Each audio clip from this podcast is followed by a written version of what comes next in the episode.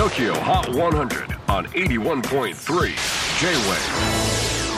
クリス・ベプラーです。J-WAVE ポッドキャスティング TOKYO HOT 100、えー、ここでは今週チャートにしている曲の中からおすすめの一曲をチェックしていきます。今日ピックアップするのは70位に初登場。あいみょんハート。あいみょんの新曲です。清野奈々坂口健太郎主演のテレビドラマ。婚姻届に判をしただけですがの主題歌となっています。あいみょん実は一度書いた歌詞を書き直す作業はあまりしないそうなんですがこの曲「ハートに関しては何度も何度も歌詞を読んで歌ってみて書き直したそうです。可愛くなりすぎず不格好になりすぎないそんなハートを描けたらという思いで言葉の微調整を繰り返したそうです。さらにあいみょんこんなことも言っています。ハートって上は丸いくせに下は尖ってる。